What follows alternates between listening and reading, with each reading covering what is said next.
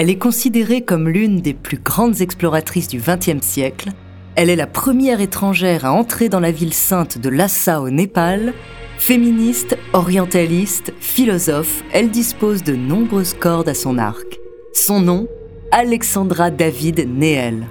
À travers ses périples, découvrez sa true story.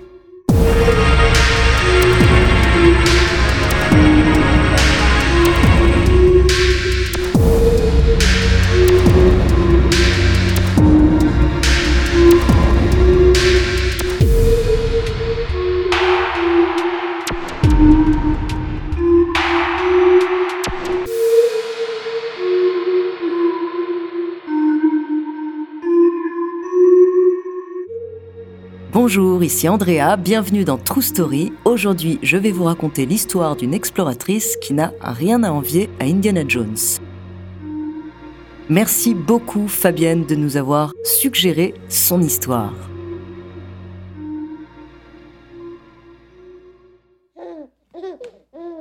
Louise Eugénie Alexandrine Marie David, de nationalité belge, est née le 24 octobre 1868 à Saint-Mandé, près de Paris. Elle est fille unique, sa mère, espérant un garçon, ne s'en remettra jamais, son père, lui, est instituteur, c'est un intellectuel franc-maçon, républicain et idéaliste. En 1851, il s'oppose au coup d'État de Louis-Napoléon Bonaparte et il est expulsé de France. Il s'exile alors en Belgique et épouse Alexandrine Borgmans. Très jeune, Alexandra étudie le piano et le chant au Conservatoire royal de Bruxelles. Grande lectrice de Jules Verne, enfant, Alexandra se passionne pour les voyages évoqués et rêve d'Asie. Elle n'a qu'une idée en tête, voyager. Pour partir de cette maison hantée par sa mère, dépressive, suite à la perte de son garçon quelques mois après sa naissance. D'ailleurs, à 5 ans, elle se perd pendant plusieurs heures dans les bois de Vincennes. Quelques années plus tard, adolescente, elle s'enfuit de Belgique et embarque avec ses propres économies pour l'Angleterre.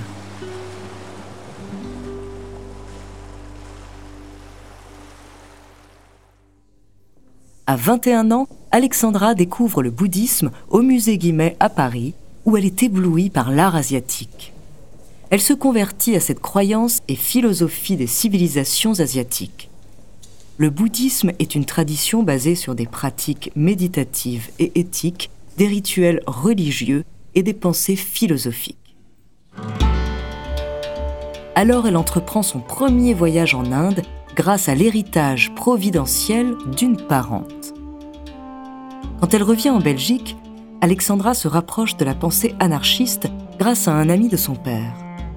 Elle écrit dans un traité L'obéissance, c'est la mort, chaque instant dans lequel l'homme se soumet à une volonté étrangère est un instant retranché de sa vie. Elle dit aussi que les femmes doivent échapper à la tutelle de leur mari en travaillant. Ainsi, Alexandra commence une carrière artistique de cantatrice. Au cours des saisons de 1895 à 1897, elle est la première chanteuse à l'Opéra d'Hanoï en Indochine. Elle y interprète le rôle de Violetta pour la Traviata, ainsi qu'un rôle dans Carmen. De 1897 à 1900, Alexandra partage sa vie à Paris avec le pianiste Jean Auston. Ensemble, ils écrivent Lydia, un drame lyrique. En 1900, un contrat la fait voyager à Tunis. Là, elle rencontre par le plus grand des hasards Philippe Néel, ingénieur en chef des chemins de fer tunisiens. Ils se marient après quatre ans de relations pendant lesquelles Alexandra était sa maîtresse. Ces premières années de mariage l'ennuient. Leur relation, bien que pleine de respect, est parfois orageuse. Alexandra refuse de faire la cuisine, d'accueillir des amis de Philippe et ne veut pas d'enfants. Alors, Philippe lui propose de voyager. C'est ainsi que leur relation se termine en 1911 lorsqu'elle part en direction de l'Inde pour la troisième fois. Elle lui annonce qu'elle part 18 mois, mais Alexandra restera finalement en Asie pendant 14 ans. Les deux époux resteront très proches et échangeront plus de 3000 lettres.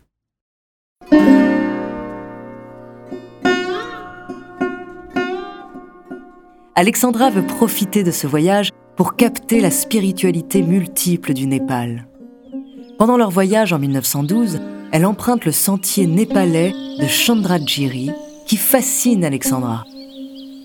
Ce sentier mène vers la plus haute chaîne de montagnes du monde, une terre mystique interdite aux Occidentaux. C'est un sentier escarpé qui existe depuis les temps anciens. Il est dangereux, mais toujours autant emprunté. Sur le chemin, elle rencontre des Népalais, d'ethnies et de milieux très variés. Les femmes de haut rang voyagent comme elle dans une litière portée par des hommes, tandis que les pauvres marchent pieds nus. En route, Alexandra aime observer la beauté des paysages népalais, les montagnes et les vallées de Katmandou. Quand elle atteint le sommet du col de Chandragiri, les montagnes de la chaîne de l'Annapurna s'offrent à elle comme une révélation de leur puissance divine. Là, elle admire les sommets. Elle veut aussi en profiter pour comprendre la relation spirituelle qu'il existe entre les Népalais et ces montagnes.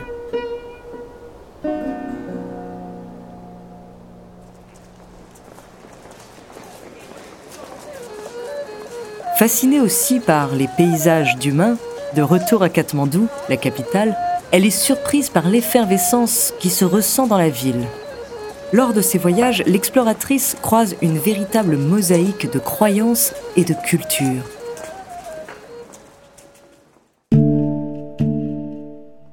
Elle profite de ses années en Asie pour parfaire sa connaissance bouddhiste dans de nombreux monastères. Alexandra est une grande adepte de la tradition bouddhiste appelée le Tumo. C'est une pratique spirituelle qui a pour but de repousser les limites de résistance au froid. La nuit tombée, l'exploratrice s'assoit jambes croisées sur les rives d'un cours d'eau non gelé. Au préalable, elle plonge dans l'eau des draps qui gèlent et sortent raides. Là, elle enroule le linge autour d'elle pour le dégeler et sécher son corps. Elle répète l'opération jusqu'au lever du soleil. En Inde, elle se lie d'amitié avec Sidkeong Tulku, prince et chef spirituel de Sikkim. Le souverain demande même son aide à l'exploratrice pour réformer le bouddhisme qu'il trouve arriéré. Pendant son périple, elle rencontre le troisième Dalai Lama, Thupten Gyatso. C'est la première fois qu'une femme européenne rencontre cette haute autorité spirituelle. Dans l'un des monastères, elle rencontre le jeune Apur Yungden. Il est reconnu par le gouvernement chinois comme Utuku, un Bouddha vivant. Il serait la réincarnation de l'ancien chef Tekong Tog, héros de multiples légendes connu comme étant un sage bouddhiste ayant franchi presque tous les degrés de la perfection. Elle décide d'en faire son fils adoptif. Ils se retirent tous les deux à 4000 mètres d'altitude dans une caverne en ermitage. Ensuite, ils voyagent ensemble en Corée puis en Chine. Durant ce voyage, ils traversent le Gobi, la Mongolie et font une pause de trois ans dans un monastère du Tibet. Là, elle traduit la Pajna Paramita, qui est un ensemble de textes bouddhistes qui développent le thème de la perfection.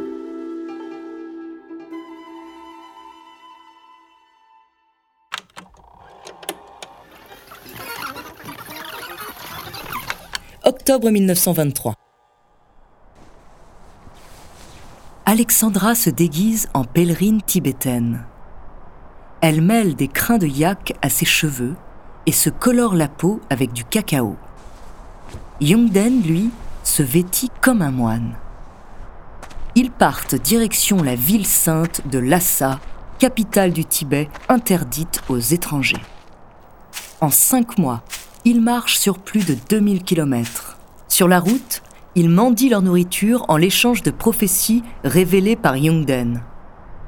Alexandra observe beaucoup les coutumes des Tibétains pour s'en imprégner. Dans les zones où elle risque d'être reconnue, le binôme choisit de voyager de nuit. Plus d'une fois, ils manquent de se faire tuer en chemin.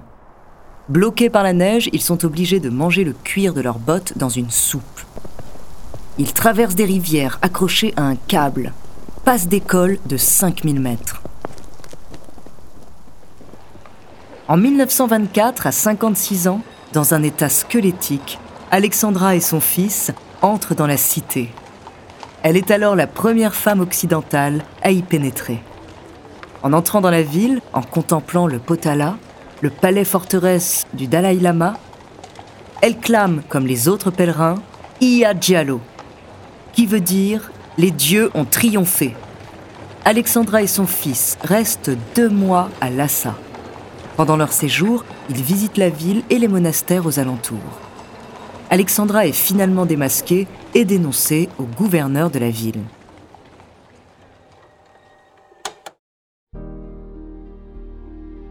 À son retour en Europe, elle est accueillie comme une vraie héroïne. Avec cet exploit, Alexandra David Néel devient le symbole de l'émancipation des femmes. L'exploratrice a toujours été un symbole du féminisme. C'est d'ailleurs l'une des rares de l'époque non issue de la bourgeoisie. Elle lutte pour l'émancipation économique des femmes et écrit des articles pour le journal féministe La Fronde. Alexandra revient faire une pause dans son pays natal de 1925 à 1937. Elle s'installe à Digne-les-Bains, dans les Alpes. Là, elle enchaîne les conférences en Europe et publie des livres sous le nom d'Alexandra David Néel. Ses sujets l'approfondissement des doctrines bouddhistes et l'ethnologie. Alexandra continue de voyager en Asie avec son fils. Elle a écrit de nombreux livres sur le bouddhisme, a profité de ses escapades en Chine, en Inde et au Tibet pour en faire des récits de voyage et des romans tibétains. Alexandra rentre pour la dernière fois en Europe à l'âge de 78 ans et décide de rester à Digne-les-Bains jusqu'à la fin de ses jours. Alexandra décède le 8 septembre 1969 à l'âge de 101 ans.